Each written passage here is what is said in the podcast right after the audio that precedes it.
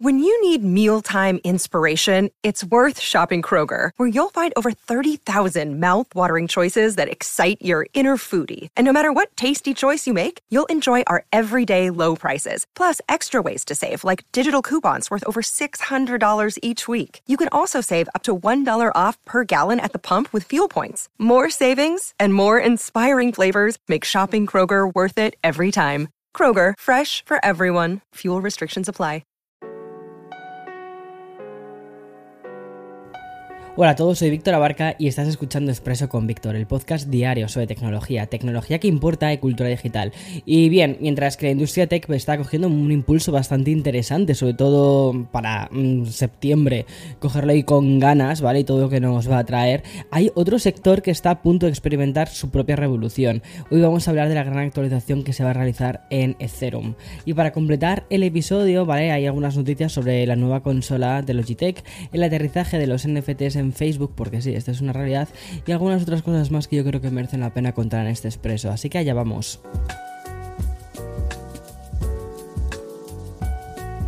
No es que vayamos a convertir este expreso en absoluto, ¿vale? En, un café con Víctor, pero creo que este martes es un muy buen día para hablarte de algo que está por venir. Y mm, quizás de una manera un poquito más pausada. Y es que la plataforma criptográfica más importante del mundo está a punto de lanzar una actualización de software que va a cambiar la forma de entenderla.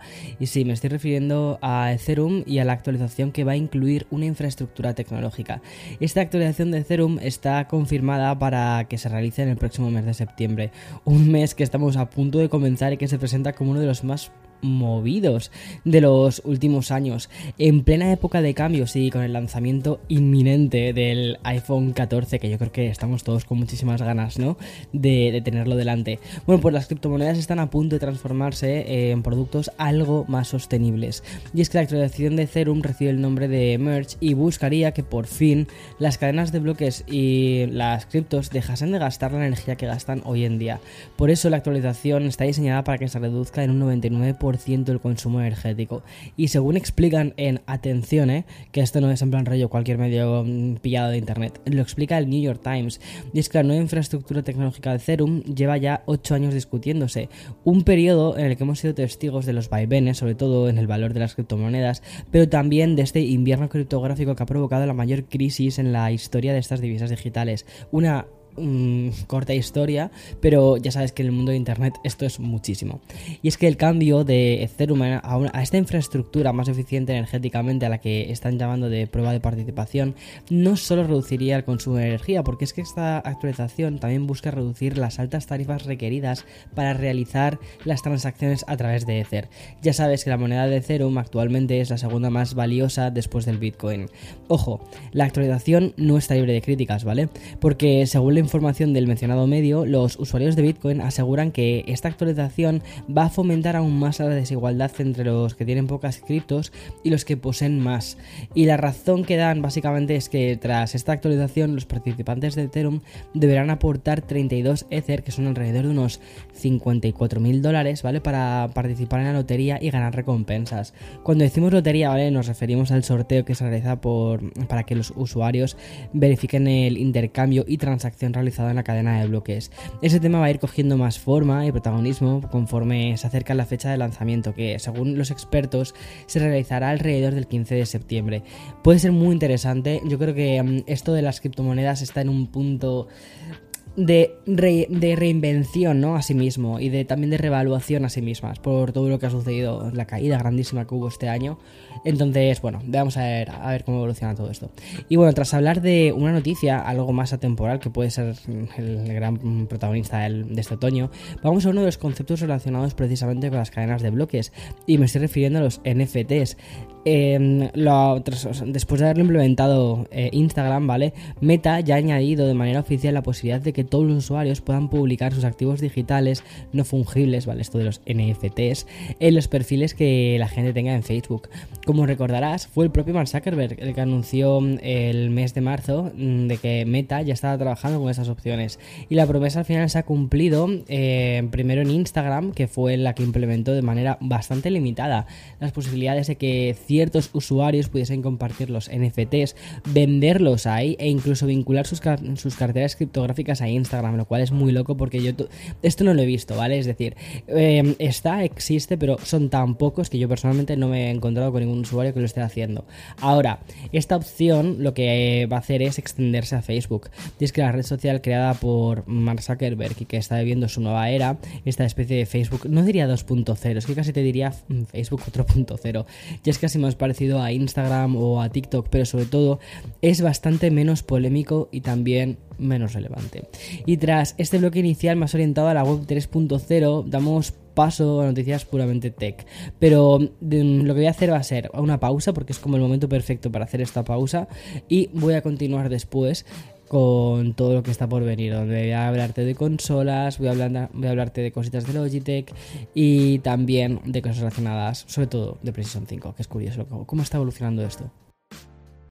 This episode is brought to you by Shopify. Whether you're selling a little or a lot, Shopify helps you do your thing, however you cha-ching. From the launch your online shop stage, all the way to the we just hit a million orders stage. No matter what stage you're in, Shopify's there to help you grow. Sign up for a $1 per month trial period at shopify.com slash special offer, all lowercase.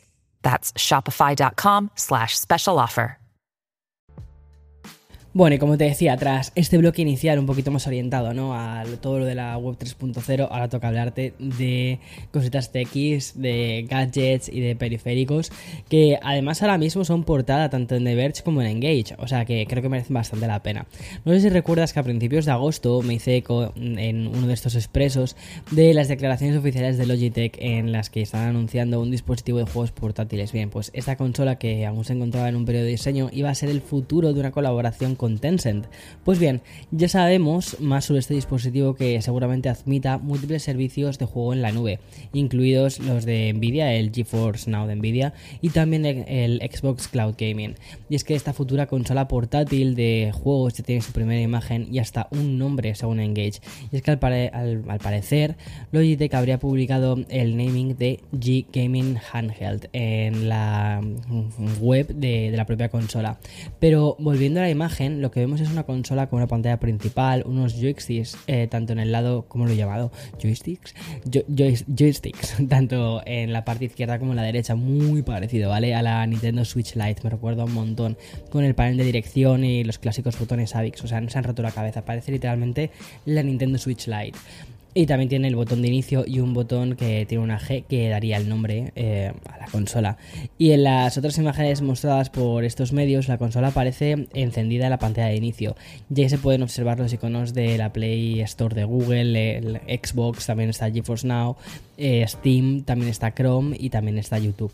Teniendo en cuenta que Logitech ya ha publicado la landing page, parece ser que en breves vamos a recibir una nueva, una nueva consola portátil que además luce tanto la interfaz como la parte de fuera, como el diseño de la consola, muy similar a la Nintendo Switch, lo cual me llama muchísimo la atención. Este año la verdad es que hemos tenido bastantes consolas portátiles, ¿verdad? O sea, ha sido un año de, portátiles. Eso que decían que el juego portátil estaba muriendo, la verdad es que no, creo que no está muriendo, lo que está haciendo es reconvertirse, y eso me llama mucho la atención. Así que em, PlayStation, queremos una Vita 2, queremos una Vita otra vez, que me encantaba la Vita. Bueno, y no abandono Logitech porque da la casualidad de que la compañía ha presentado un nuevo modelo de su icónico ratón. El G502 ha sido actualizado con el nombre de G502X, con un diseño un poquitín más ligero y unas nuevas funcionalidades. Además, este nuevo ratón trae consigo una versión con, cable y tiene otro modelo que es inalámbrico con tecnología que ellos llaman Lightspeed y una tercera opción con iluminación. Dicen que es más rápido, ¿vale? Que el anterior, hasta en un 68% más rápido y además que el peso se quedaría en unos 89 gramos.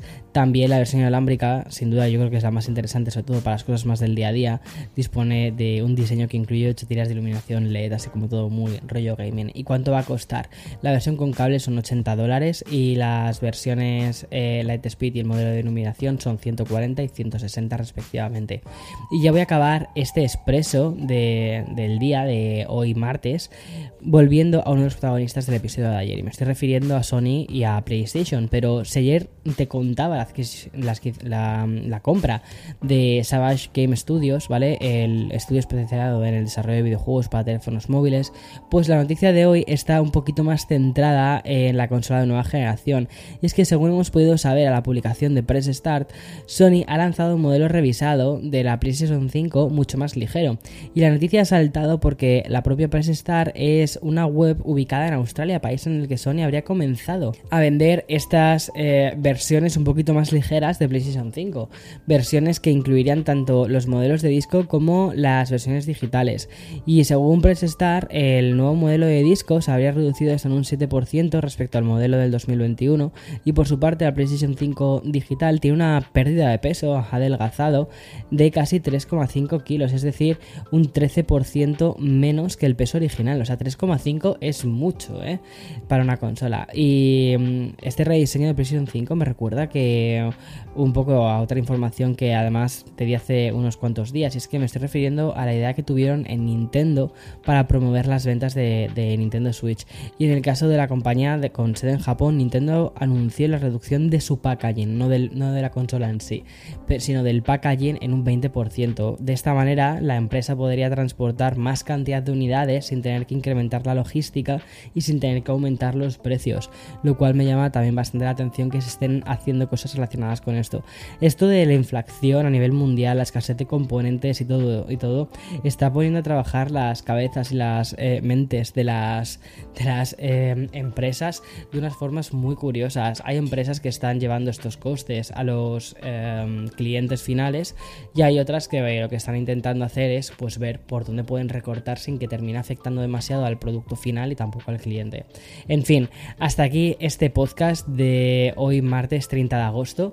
Espero que tengas un buen día por delante y como siempre, mañana más y mejor. Chao, chao.